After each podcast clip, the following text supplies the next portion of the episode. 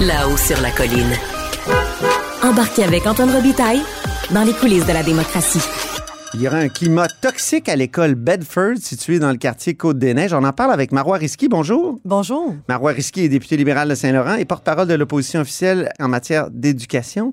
Vous avez soulevé cette question-là hier à l'Assemblée nationale. Donc, une école où, vous avez dit, des hommes trouvent confrontant qu'une femme orthophoniste, orthopédagogue ou ergothérapeute rentre dans une classe. Vous avez parlé de coups de règle sur les tables. Donc, Qu'est-ce qui se passe exactement là, dans cette classe-là? Qu'est-ce qu'on sait de ce qui se passe? Euh, C'était pour faire suite à une entrevue que j'ai donnée euh, suite au reportage de Madame euh, Valérie Leboeuf de Cogeco. Oui. Alors, il était allégué, euh, elle avait plusieurs sources, dont huit différentes sources, euh, qu'effectivement, il y avait eu des lacunes au niveau de la pédagogie, euh, que, non, que les sciences étaient très peu enseignées. Les sciences, Les ah oui. sciences étaient très peu enseignées, mais aussi qu'il y avait des coups de règle qui étaient donnés, que les classes étaient verrouillées. Et ça, on ne peut pas verrouiller une classe, notamment pour des raisons de sécurité d'incendie. Mais pire, c'est que on alléguait que les femmes professionnelles de soutien, à savoir les orthopédagogues ou orthophonistes, ne pouvaient pas rentrer dans une classe parce que euh, un homme trouvait ça confrontant qu'une femme soit présente. Alors, elle devait attendre à l'extérieur son élève. Alors, tout ça, moi, j'ai trouvé ça très perturbant, mais aussi, c'est que Valérie Leboeuf ajoute qu'il y a un rapport accablant de 27 pages qui a été pondu suite à l'intervention de deux mois d'une équipe de relations de travail avec des psychologues qui ont rencontré tout le monde.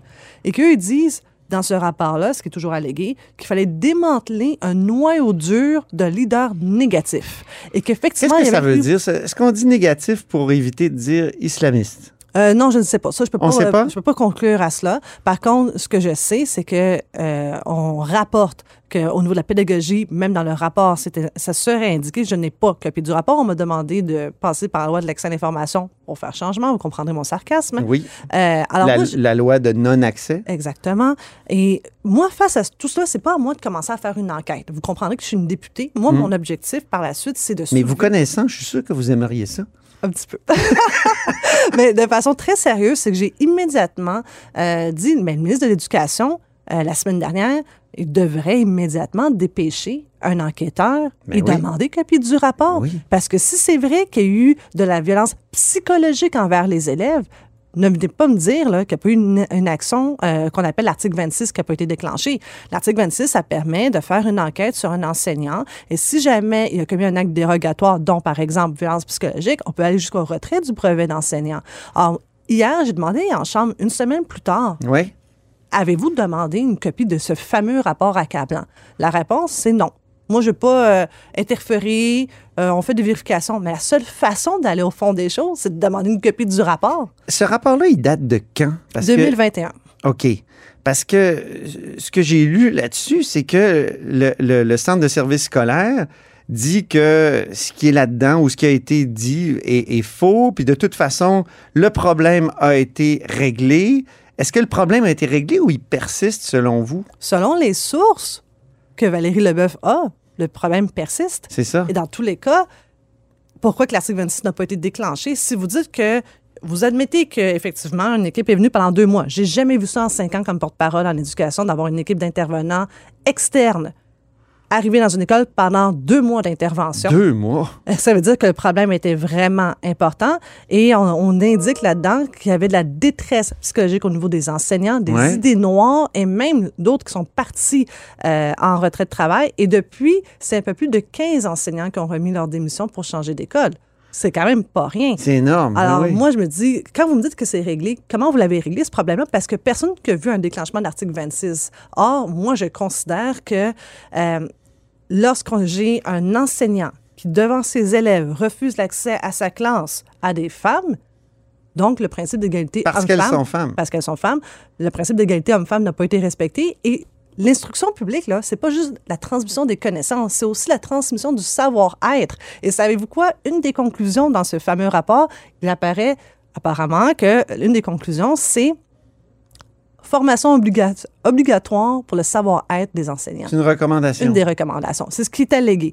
Moi, je veux voir. C'est une école publique, il faut le dire, on ne l'a pas dit depuis le début. Oui, c'est une euh, école publique oui. primaire. Euh, hier, une mère euh, ajoutait sa voix au chapitre. Donc, euh, Valérie Leboeuf a interviewé une mère qui a eu Oui, on a même modifié enfants. sa voix. Oui, ça, j'ai entendu de- ça, oui. Ils sont au secondaire. Et Ben vraiment, vous comprendrez, c'est le même centre de service scolaire. Les parents ne veulent pas avoir de répercussions.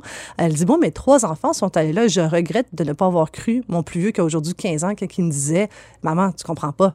Euh, Elle a dit que parfois les lumières étaient éteintes ah, non, dans non, la classe. les lumières éteintes et, euh, et les- ainsi, les, stars étaient éteintes. Qu'est-ce qu'on fait dans le noir de même? Je comprends pas. Ben, moi non plus. Et c'est pour C'est ça la grande noirceur, euh, Ben, vraiment. ben, non, mais c'est impossible. Écoutez, là, euh, je ne comprends pas qu'il n'y a pas une intervention immédiate d'un enquêteur. Moi, je ne peux pas me satisfaire euh, d'un ministre de l'Éducation qui dit J'ai parlé avec le centre de service scolaire, ils me disent que tout a été corrigé. Ah bon? Avez-vous eu copie, oui ou non, du rapport? Vous me dites que non. Alors, comment pouvez-vous vous assurer, un, des conclusions du rapport et à savoir si oui ou non les recommandations ont été suivies? Parce qu'une des recommandations, je le répète, est de démanteler le noyau dur. Oui. Et, et qu'il y aurait une- deux, deux clans, musulmans pratiquants, musulmans non pratiquants? Est-ce que ça, c'est c'est su ou c'est euh, c'est avéré? Euh, On ne le sait pas. On ne le sait pas. Et dans tous les cas, je reviens à des. Peu importe votre confession, moi, je n'en ai que faire. Non. La- L'apprentissage, là, c'est quelque chose qui est obligatoire au Québec, l'instruction publique. Mm. Et si vous me dites qu'il y a des lacunes en pédagogie, c'est inacceptable. Si vous me dites qu'il y a de la violence psychologique envers les élèves, c'est inacceptable. Et si vous me dites que l'égalité homme-femme n'a pas été respectée, ben là, vous venez me chercher là, dans mes Ben oui. valeurs les plus profondes. Puis je pense que dans nos valeurs de la société, c'est pas pour rien que le Parti libéral a inscrit là, dans la Charte des droits et libertés de la personne du Québec le principe d'égalité homme-femme. Ça doit être respecté en tout temps. Est-ce que le nouveau, euh, le projet de loi là, qui, est- qui est discuté aujourd'hui du ministre Drainville pourrait l'aider à régler cette situation-là? Parce qu'on dit que ça centralise les, euh, euh, les pouvoirs autour du ministre qui pourrait euh, démettre des gens et, et- prendre des décisions par-dessus la tête des gens du centre de service scolaire? Mais moi, des fois, j'ai l'impression qu'il n'a pas encore lu la loi sur l'instruction publique. Je veux m'expliquer là-dessus. Il y a déjà le pouvoir d'intervenir quand il y a des situations qui sont aberrantes, comme ce qu'on entend présentement. Il y a l'article 26 qui permet d'enquêter un enseignant, mais aussi l'article 478 et suivant qui permet de dépêcher un enquêteur sur les lieux, de faire, euh, au fond, son enquête et de vérifier est-ce que ce qui est allégué, est-ce que c'est vrai? Si oui, qu'est-ce qui a été fait? Qu'est-ce qui n'a pas été fait? Et de faire des sanctions. Tout ça, le ministre a ces pouvoirs-là. Ce n'est pas la première fois que je demande au ministre d'intervenir. Notamment, j'ai j'ai dû lui écrire une lettre officielle de déclencher une enquête lorsqu'un enseignant, et c'était allégué, avait mis enceinte non pas une, mais deux de ses élèves. Là, Oui. on donné, il faut que le ministre comprenne ses pouvoirs actuels avant de, devoir, avant de demander des- des- d'autres pouvoirs additionnels. là. Oui. Euh, vous lui avez donné d'ailleurs E sur à peu près Mhm. toute la ligne ce Mhm. matin, son bulletin. Est-ce que vous n'êtes pas un peu sévère? Il vient d'arriver, euh, il est là depuis quelques mois seulement, après tout. Vous ne trouvez pas qu'il y a comme une incohérence? Quelqu'un qui vient d'arriver veut justement faire une deuxième réforme de la gouvernance des structures? Il me semble que si vous venez d'arriver, c'est parce que vous devez comprendre d'abord le réseau avant de vous y attaquer de façon frontale pour corriger la réforme de votre prédécesseur. Donc, si il est euh, suffisamment en selle pour nous proposer une autre réforme euh, de l'éducation, je pense que ça veut dire que je suis capable à ce stade-ci de faire son Mais- bilan en éducation, c'est Oui. son bulletin. Et je m'excuse, dans ces sept priorités en éducation, à ce jour, il n'y a rien fait pour la violence dans les écoles, qui à chaque semaine, on en parle. Chaque semaine, il y a des interventions. Et ce sont pas uniquement des petites interventions. On parle d'interventions avec la police, avec des armes qui sont saisies à l'école. Ça, je trouve que c'est très important et ça nuit à la réussite éducative. C'est traumatisant pour les élèves, non seulement pour ceux qui sont bagarrés, mais même pour ceux qui sont euh, témoins de cette violence. Deuxième chose, le français, c'est important. Mais encore faut-il avoir des enseignants qui sont qualifiés. Hmm. On a un rapport accablant qui démontre que en- dans le dernier mandat euh, du gouvernement euh, Legault, on a quatre fois plus de tolérance d'engagement. Oui. Mais pire que ça, son propre ministère a les données, mais fouille pas dans ses propres données. C'est la vérificatrice générale du Québec qui est Mais là, justement, le projet de loi va lui donner, ou la nouvelle loi va lui donner la possibilité d'avoir ces données-là plus facilement? la vérificatrice générale du Québec l'indique noir sur blanc, les données existent. Hmm. Ils sont au ministère de l'Éducation. J'ai sorti ce matin l'organigramme. là. Il y a plus de 1000 fonctionnaires. Ce n'est pas normal qu'ils ont les données sur le portrait des enseignants, mais c'est la vérificatrice générale qui a dû fouiller dans leur banque de données pour les colliger. Alors moi, je m'attends à ce qu'un ministère de l'Éducation euh, comprennent ce qui se passe dans sa cour. Ils peuvent déjà le faire. Ils font ce qu'on appelle des collectes infos auprès des différents centres de services scolaires, mais il n'y a personne, une fois que les collectes infos arrivent au ministère de l'Éducation, qui les collige. Ça n'a aucun sens. D'autre part, ils inscrivent noir sur blanc qu'avoir un secondaire 5, avec le commencement d'études supérieures complété ou non, c'est suffisant pour être un enseignant. Là-dessus, Ouais. je suis en désaccord profond. Mais les non légalement qualifiés, là, c'est- il me semble que c'est un grand sac un peu commode dans lequel on met toutes sortes de monde. Non. Il y a des gens là-dedans qui sont diplômés en histoire, en chimie, en biologie, qui peuvent pas enseigner au secondaire depuis la réforme Chagnon de 1994 parce qu'on dit qu'ils sont sont pas compétents alors que c'est une question de pédagogie. Là, là le ministre, il- il- je trouve, moi, qu'il fait un geste intéressant. Et il dit, on va avoir maintenant une formation rapide, comme ce qui se passait avant la réforme Chagnon de 94, pour permettre à ces gens-là qui ont un diplôme de, de- de- de- de rapidement être fonctionnels euh, sur le plan du métier d'étudiant, euh, d'étudiant d'enseignant. Euh, Est-ce qu'il n'y a pas quelque chose? Je sais que c'est un petit nombre dans les 30 000, là. Je, je pense que c'est autour de 4 000 personnes, mais c'est quand même des gens qui ont des compétences, souvent plus que ceux qui ont fait juste de la pédagogie. Et donc voilà, excusez ma longue question, mais c'est Mais elle est c'est- je- très importante Mais ça fait que- très longtemps, moi, que c'est un combat parce que j'en connais des gens qui ont des maîtrises, des bacs, des, ça, peuvent pas enseigner au secondaire à cause de cette question-là.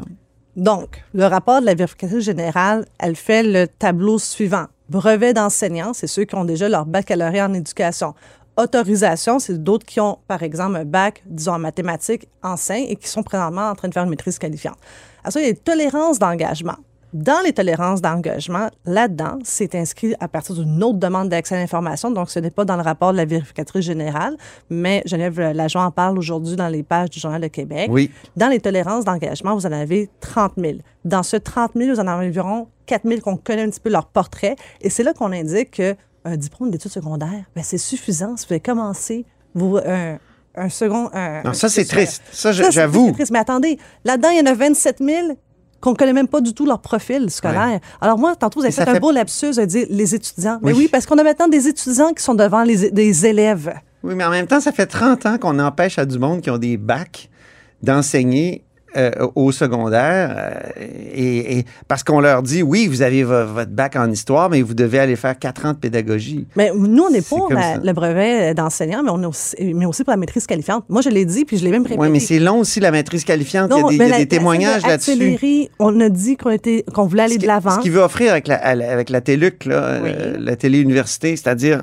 un certificat en pédagogie de, de, de 30 crédits. Oui. Et si on prend les 30 000 qui sont non légalement qualifiés, que je divise les 800 places de disponibles, ça me prendre 37 ans et demi à qualifier le monde. Hmm. Alors ça, c'est un autre enjeu que nous avons. Puis la dernière législature, je l'ai dit, on n'a pas assez de places présentement. Il faut en développer davantage avec le réseau universitaire pour qualifier davantage des gens, parce que je crois qu'on peut être un excellent mathématicien, mais pas nécessairement un très bon pédagogue. Je l'ai déjà vécu à l'université, j'étais prof. Alors, on peut être une très bonne fiscaliste, et peut-être que j'étais pas une très bonne pédagogue à mes débuts. non, mais on met les chances de notre côté. Oui, c'est sûr que quelqu'un qui est plus compétent, on a plus de chances qu'il soit un bon professeur. Mais je suis plus de chances. avec vous. Moi, l'enjeu, c'est le suivant.